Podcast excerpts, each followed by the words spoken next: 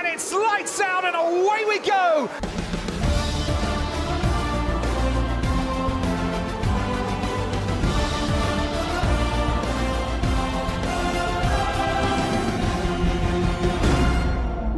Sejam bem-vindos mais uma vez ao Lights Out Podcast para continuar com esta série de episódios diários onde falamos da grelha 2023 e hoje vamos falar de Valtteri Bottas, o grande segundo lugar, não é? com aquela história, aquele passado na Mercedes, mas que hoje e que em 2023 vais fazer parte da parte da Alfa Romeo e estamos com o Tomás para falar um bocado do piloto finlandês. Sim, o piloto finlandês uh, já começam a ser alguns uh, nos últimos anos, o Kimi Räikkönen, uh, também pronto, é, acaba por ser um país assim pequenino, mas que consegue criar bons pilotos. O Bottas, podemos dizer que já é um dos pilotos um bocadinho veteranos, não é? Da Fórmula 1, já são 33 anos, não é dos mais velhos, mas também não é dos mais novos. Uh, teve os últimos anos na Mercedes, como nós sabemos, um bocadinho à sombra de, do, do, grande campeão da Fórmula 1, não é? do Lewis Hamilton, e o ano passado acabou por tomar a iniciativa de, também eles não quiseram continuar com, com, com o Bottas e ele tomou a iniciativa de ir para Alfa Romeo. Aquilo que acaba por ser um ano um bocadinho uh, agridoce, teve momentos bons, teve momentos menos bons. Uh, houve ali umas pequenas surpresas, uh, ali principalmente da primeira metade da época, mas é sem dúvida um piloto com imensa qualidade. Uh, houve momentos na, na, como nós todos sabemos que na Mercedes havia um bocadinho ali a preferência pelo, pelo Hamilton e o Bottas era uh, com alguma facilidade e também passava um bocadinho, pelo menos essa imagem cá para fora, que cedia a certo tipo de, pressões ou de decisões por parte da equipa que não o beneficiavam de todo e beneficiavam -se o seu companheiro de equipa. A verdade é que o ano passado, já em 2020 e em 2021, aliás, antes de fazer esta troca, quando vimos que, quando ele assumiu que iria sair da Mercedes, começámos a ver um, roda, um Bottas mais, um bocadinho mais, mais solto, sem tanta pressão. Isso depois acabou-se por traduzir em melhores resultados, melhores prestações, erros às vezes um bocadinho mais estúpidos a não acontecerem com, com, tanta facilidade, até porque é um piloto que ao longo de toda a sua carreira na Fórmula 1 mostrou a qualidade e mostrou presença nos pódios quando podia, quando podia ir, mostrou várias vezes uh, a sua presença nos pontos e antes de chegar à Fórmula 1 também foi um piloto que, que teve quase toda a sua carreira a entrar na Fórmula 1 através da, da equipa Renault, até porque foi campeão da Fórmula Renault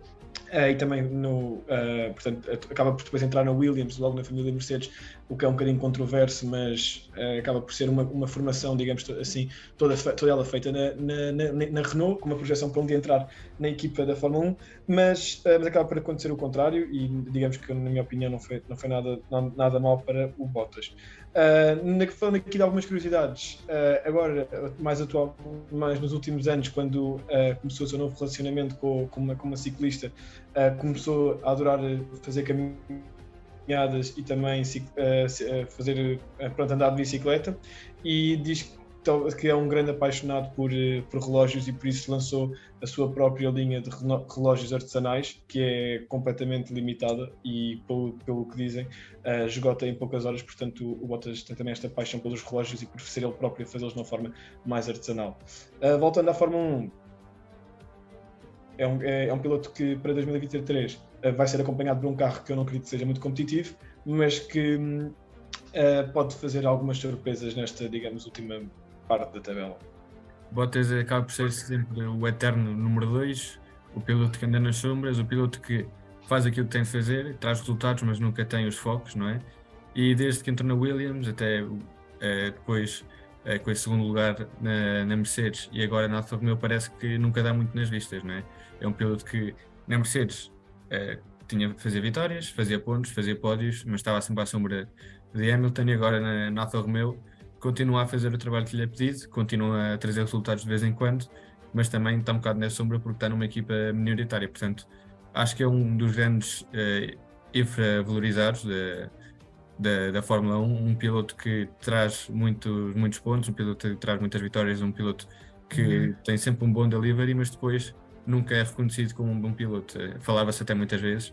que Bottas já tinha saído da Mercedes há muito tempo dar o lugar ao Russell, que Bottas isto, que Bottas aquilo, e depois quando se te, teve um bocado liberto desta pressão, como tu também dizias, acabou por trazer os resultados que toda a gente pedia, e eu acho que é um piloto que tem sido muito maltratado, entre aspas, pela Fórmula 1, depois de tudo aquilo que deu às equipas por onde passou.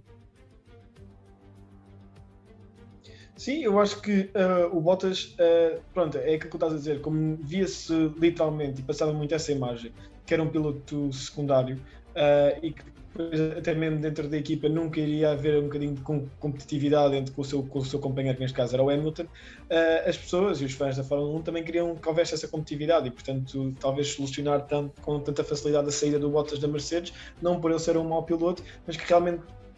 não conseguia competir tão, tão, tão assim lado a lado, como vimos, por exemplo, no último ano, o Russell fazer com, com o Hamilton. Claro que são situações diferentes, carros diferentes e todo o contexto é, é, é, diferente, não é? Estamos a falar de um piloto que veio da Williams com uma projeção de ser campeão mundial, que é como é o, como é o Russell,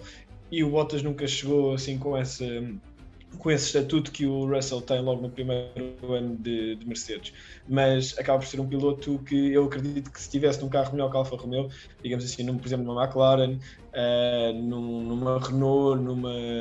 numa, até mesmo Aston Martin, que parece estar forte para este ano, poderia ser um piloto a, a temer ali na entrada dos pódios, sem dúvida.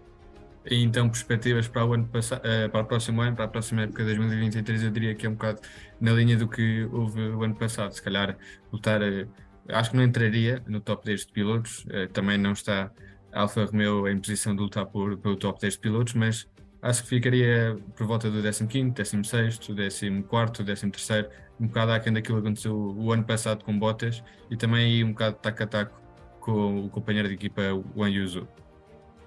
Sim, acho que o objetivo, sem dúvida, deste piloto, do, neste caso do Bottas, uh, visto que o carro não vai ser muito competitivo, é ficar no top 15, dentro do top 15, ou seja, top 15 para, para, para cima. Acho que já era uma boa, uma boa posição no final da época para o Bottas.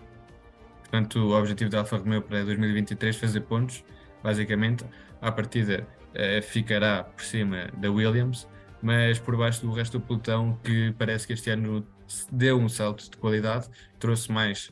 uma, um, um extra em relação ao ano passado e a Alfa Romeo parece que fica um bocado na mesma, com o novo patrocínio da Stake, mas com a mesma velocidade do ano passado.